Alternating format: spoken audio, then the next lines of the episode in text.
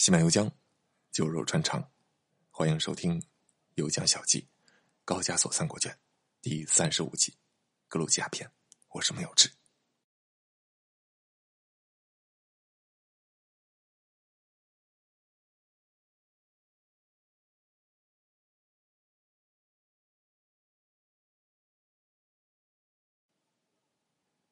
昨天我们说了普罗米修斯有关泰坦之战的一些故事，还有他的第一条预言。我们今天接着说，就像咱们在科尔基斯那集里所讲到的啊，在当时的航海技术条件之下，希腊人很难抵达东边的高加索地区，所以在人们的思想观念里，科尔基斯、高加索这都是非常非常非常遥远。充满了牛鬼蛇神的地方，人们对于未知的地方总是充满恐惧的，并且愿意把一些奇怪的想象加之于其上。你看一看欧洲中世纪之前的地图就知道了，那些人们没有探索到的地方，在地图上都画满了奇形怪状的妖怪，哈哈，那就是人们对于没有办法抵达的地方，心里所勾画出来的一种未知的恐惧。因此，希腊神话中，当宙斯决定惩罚普罗米修斯的地方，当然是把他放逐到一个自认为很遥远的地方，也就是高加索山脉。他的儿子火神赫菲斯托斯，还有宙斯的两个仆人，一起押送普罗米修斯往那里去。为什么要火神赫菲斯托斯去呢？火神赫菲斯托斯啊，同时也是断野之神、雕刻之神。希腊神话里，宙斯的闪电长矛、波塞冬的三叉戟，还有哈迪斯的双股叉、太阳神赫利俄斯的太阳神车、小爱神厄洛斯的金剑和千剑，好多好多充满了神奇力量的武器，全都是赫菲斯托斯的杰作。宙斯吞下了莫提斯之后，开始头痛，医药之神阿波罗束手无策啊，也是赫菲斯托斯拿起斧头砸开了宙斯的头颅。从宙斯的头颅里诞生了智慧女神雅典娜。有关赫菲斯托斯的故事是很多的，据说他一出生就身有残疾，还长得非常丑。于是母亲赫拉一生下他就把他给抛弃了。关于他的身世有很多不同的版本啊。那后来为了报复赫拉，赫菲斯托斯就打造了一把非常精巧的椅子送给他。结果赫拉一坐上去就被椅子给束缚住，没有办法挣脱。众神都没有办法把他救出来。这个时候，赫菲斯托斯和赫拉之间就谈条件喽。赫拉为了弥补啊对赫菲斯托斯遗弃所造成的伤害，决定把美神阿弗洛狄特嫁给他，这他才脱身。因为这个条件的确很有诱惑力啊，母子重归于好。阿弗洛狄特和赫菲斯托斯两人之间的结合啊，就和《水浒传》里面矮脚虎王英。与一丈青扈三娘的结合一样，啊，一个非常丑甚至残疾的人啊，配了一个世间最美的人。而美神阿弗洛狄特是一个不安分的主，他一向爱慕美貌的男子。后来他就和战神阿瑞斯出轨，那阿瑞斯也是宙斯赫拉的儿子。阿瑞斯帅啊，和赫菲斯托斯完全处于相反的两极。赫菲斯托斯知道了他们的奸情之后，设计了一次抓奸行动。那这次抓奸行动把他们抓到的瞬间，好多世界名画都有表现过。哈，这个主题是一个西方非常流行的题材。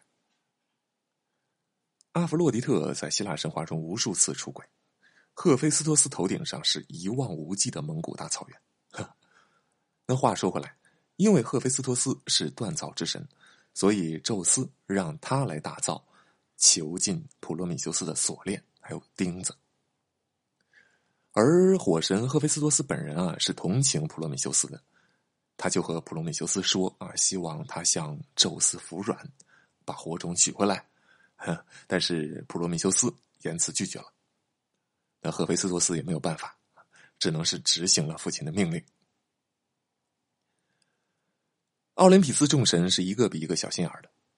宙斯看到人类有了火取暖、烧烤啊，驱赶野兽，过上了安定的好日子，他就很不开心了。所以他决定人类有了好处，也要给他带来祸害，来抵消火种带来的幸福。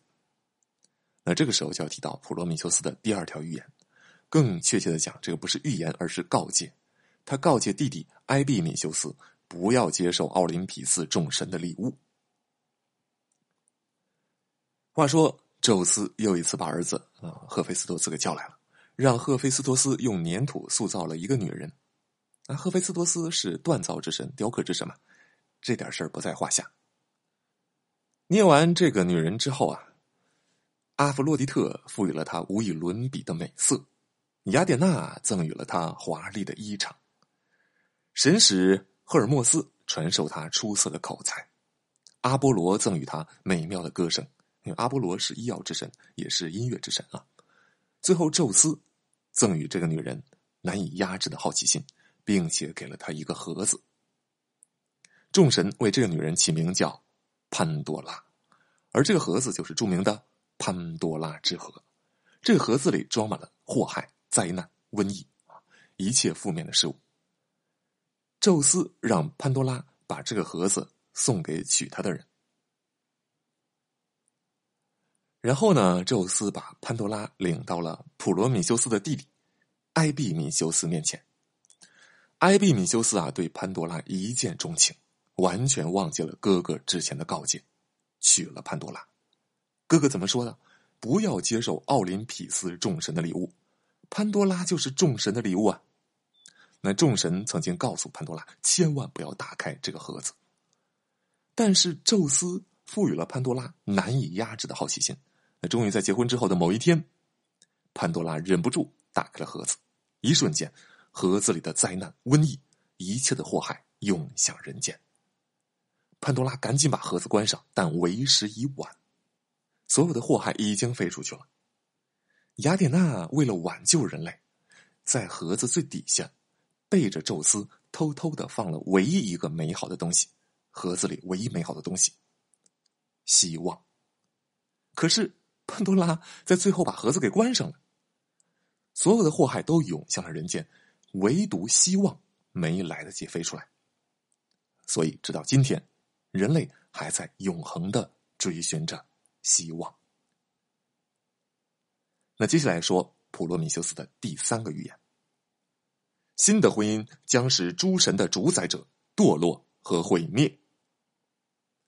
那其实是说啊，宙斯和某个其他女子生的孩子会比宙斯更强大，会推翻宙斯的统治。那这不就是在对宙斯的命运下判语吗？宙斯就很紧张的问他。那个女人是谁？知道之后，他就能避祸呀！啊，我们知道，在希腊神话里，宙斯是一个什么？是个大猪蹄子，到处出轨，上天下地，四处找情人。有人类的地方就有江湖，有江湖的地方就有宙斯的私生子。你不告诉他那个女的是谁，那万一他不小心在找情人的时候惹上了，结果生了一个私生子，最后把自己给推翻了，怎么办？可是。不论宙斯怎么问，啊，抓耳挠腮，普罗米修斯始终三缄其口，就是不告诉他。那这也是宙斯为什么一定要那么残忍，把他放到高加索雪山上，日夜受折磨、受恶鹰啄食的原因之一。这样的折磨日复一日，经历了很多年，直到赫拉克勒斯来到普罗米修斯的面前。赫拉克勒斯是宙斯的众多私生子之一，是宙斯诱奸了底比斯国王的妻子阿尔克莫涅之后生下的孩子。而这个阿尔克莫涅呢，是珀尔修斯的孙女。珀尔修斯是谁呢？是宙斯的儿子啊，这关系有点乱啊。总而言之，阿尔克莫涅是宙斯的重孙女，就是说宙斯又见了自己的重孙女，最后生下了。赫拉克勒斯，这种剧情啊，在希腊神话中比比皆是。宙斯预言，珀尔修斯的长孙将来会成为国王，会成为其他子孙的统治者。他就是想把这份权力和荣耀给自己和阿尔克莫涅的孩子嘛，啊，就是赫拉克勒斯。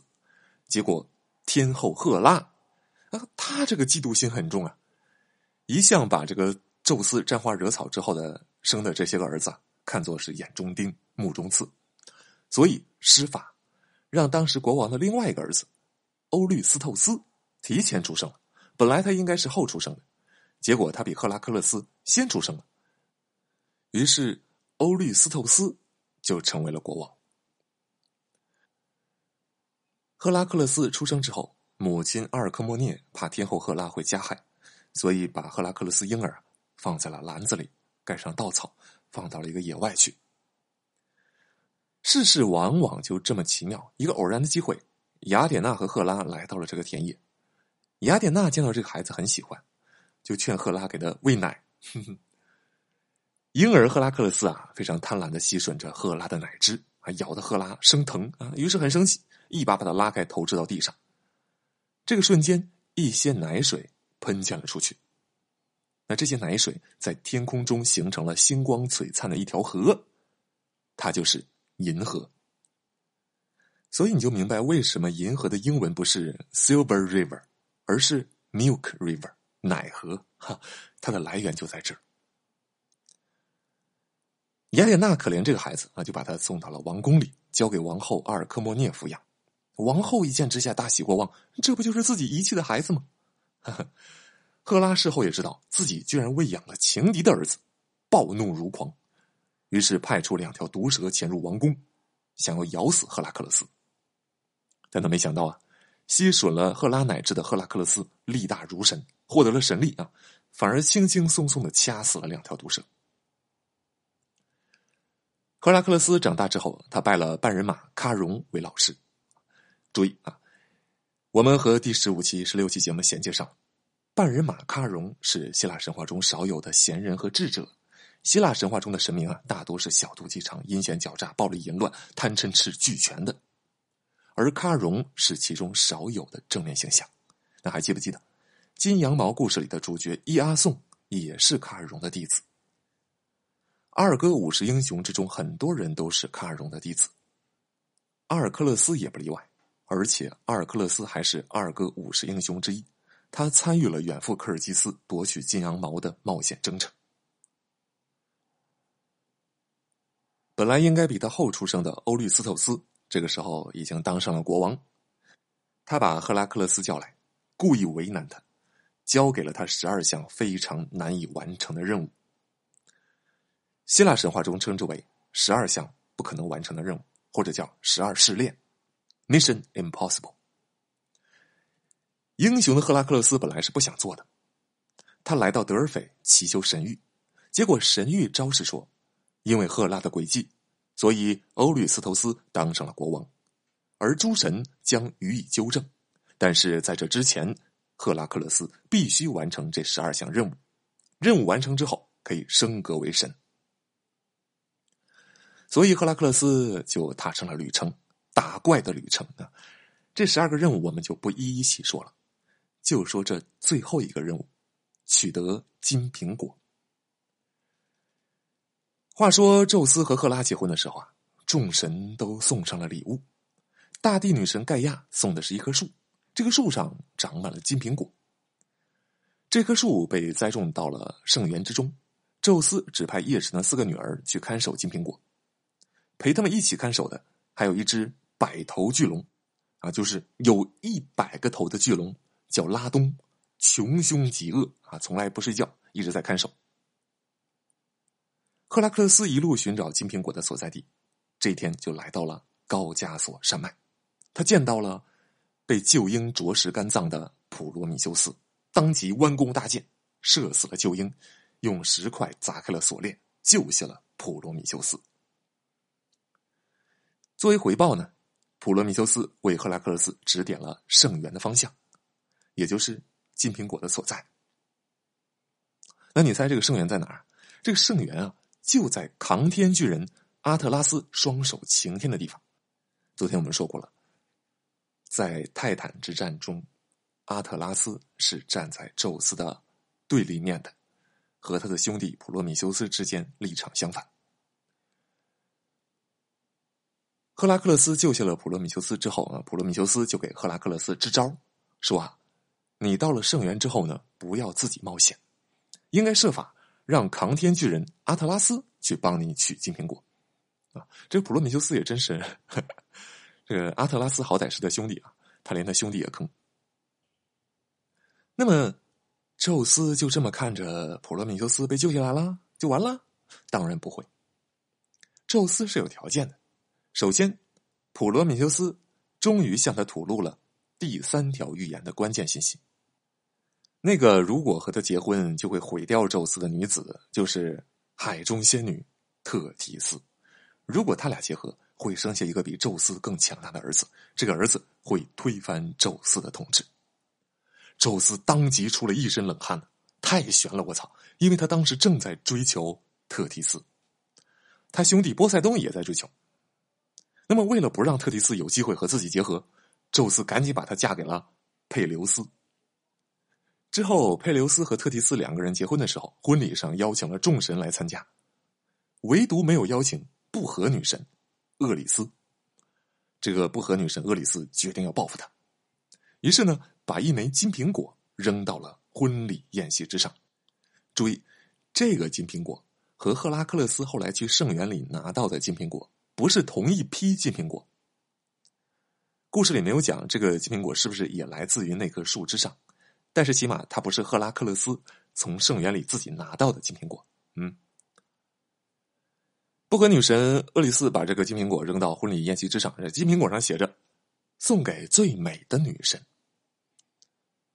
奥林匹斯众神都参加了宴席啊，赫拉在，雅典娜也在，阿弗洛狄特也在，他们三个人都自认为是最美的女神，为了这个金苹果争夺不下。然后呢，他们就让众神来做评判。啊，宙斯也在，但是大家都觉得这三个女的惹不起，谁也不敢轻下论断。于是宙斯拉来了在山上放羊的一个小伙帕里斯，让他来做评判。你说这三个女神谁最美？那么为了得到有利于自己的论断，三个女神纷纷向帕里斯开出了诱人的条件。那其中阿弗洛狄特开出的条件是：我会让你拥有世界上最美的女人。所以帕里斯就说：“阿弗洛狄特是最美的女神，把苹果判给了阿弗洛狄特。”那么，为了实现诺言，在阿弗洛狄特的帮助之下，帕里斯拐走了斯巴达的王后美女海伦，拉开了特洛伊战争的序幕。哈哈，怎么样？一路上诉，你会发现这个事儿是要追溯到普罗米修斯那儿的。如果没有普罗米修斯这个预言，宙斯就不会把特提斯嫁给佩琉斯，特提斯和佩琉斯不结婚的话，就没有到底请哪个神来参加婚礼的问题，也就不会有不和女神厄里斯决定报复扔了个金苹果的事情，就不会有三女神争夺金苹果的事情，就不会有许诺把世界上最美的女人海伦嫁给帕里斯的事情，就不会有特洛伊战争。事情到这里还没完，特提斯和佩琉斯结婚之后，生下了著名的。阿喀琉斯，他即将成为特洛伊战争之中希腊联军的主帅。特提斯从命运女神那里得知，这阿喀琉斯啊，将来会在战场之上中箭而死。作为母亲，特提斯很担心啊，所以呢，一手握住喀阿喀琉斯的脚踝，把他放在冥河之水中浸泡。那么，这么一浸泡，阿喀琉斯就成为了刀枪不坏之身。但是，唯独那个没有被浸泡到的脚后跟儿，成为了致命弱点。最终呢，他被阿波罗暗箭射中了脚后跟而死，为西方留下了一个典故——阿喀琉斯之钟。如果你们没有不请不和女神厄里斯啊，那就不会有那个金苹果；没有那个金苹果的话，就不会有特洛伊战争啊，你儿子就不会参加，也就不会死啊，一切的因果都还在这儿。最最终的最终，还能上诉到普罗米修斯的预言。在希腊神话中啊，宙斯泡妞几乎是无往不胜，只有两个例外，啊，只有两个人没有追到手，一个是刚才讲的海中女仙特提斯啊，这个是他自己不敢结合啊；另外一个是流星女神阿斯特瑞亚。作为神明，阿斯特瑞亚主掌梦中的预言、占星术等等我们在金羊毛的故事里讲到过阿斯特瑞亚的女儿。阿斯特瑞亚的女儿就是著名的赫卡特女神，以巫术、诅咒等等神秘主义的魔法而著名。而金羊毛故事的女主角美迪亚就是赫卡特女神神庙的女祭司，和前面全都连上了。好了啊，个普罗米修斯说出了这个预言的细节，让宙斯躲过了大难。但是这还不够，众神之神宙斯下的命令岂能轻易更改呢？你被放下来了，那就要有人代你受罚。那这个时候，赫拉克勒斯的老师半人马喀戎站了出来，愿意代替普罗米修斯被锁在高加索山上。那这是怎么回事呢？赫拉克勒斯啊，在追杀半人马强盗的过程之中啊，误伤了老师。他那个剑上浸泡了九头蛇海德拉的毒血。虽然说喀戎有不死之身，但是蛇毒给他造成的痛苦生不如死。喀戎这个时候为了躲避痛苦，已经决定要放弃他永生的能力了。那这个时候不如刚好就把普罗米修斯的性命给救下来，把自己给锁在上面。于是作为替身啊，赫拉克勒斯把老师卡戎锁在了高加索雪山之上。卡戎放弃了不死之身之后啊，死去，升天之后成为了手持弓箭的人马座。这还不够，宙斯还要求普罗米修斯必须永远带着一只铁环，铁环上镶着一颗高加索山上的石子，代表着普罗米修斯仍然在接受宙斯的刑罚。好，到这里，普罗米修斯的故事就结束了。我们把赫拉克勒斯的故事结个尾。顺着普罗米修斯指点的方向，赫拉克勒斯找到了擎天巨人阿特拉斯。他说：“啊，你扛着天扛这么久，挺累吧？这样。”我帮你扛一会儿，你呢，帮我到圣园里采几个金苹果来。阿特拉斯呢就放下了天，让赫拉克勒斯帮他扛着，自己跑到圣园里，设法迷晕了拉东巨龙，然后把他杀死，还骗过了女神，取得了金苹果。但是他回来之后就不想再扛着天了，干脆就让他扛着吧。啊，把金苹果扔到赫拉克勒斯面前，说：“这扛天的滋味我已经受够了，那接下来就让你代为承担吧。”赫拉克勒斯眼珠一转，他说：“啊，这是这样，兄弟，我帮你扛也行，你先帮我背一下，我找个垫子垫下头啊。这个石头压得我实在是头痛欲裂呀。”阿特拉斯也是傻啊，真的就把天接了过来。于是呢，赫拉克勒斯拿起金苹果就走了，终于完成了十二项不可能的任务。希腊神话任何一个故事，你向外发展展开啊，把这个人物关系不断的向外扩展，你会发现。整个希腊神话基本上都是连在一起的，我们就不继续阐述了。关于你不知道的普罗米修斯，关于普罗米修斯的三个预言，我们就说到这里。下期节目我们回到旅行中去。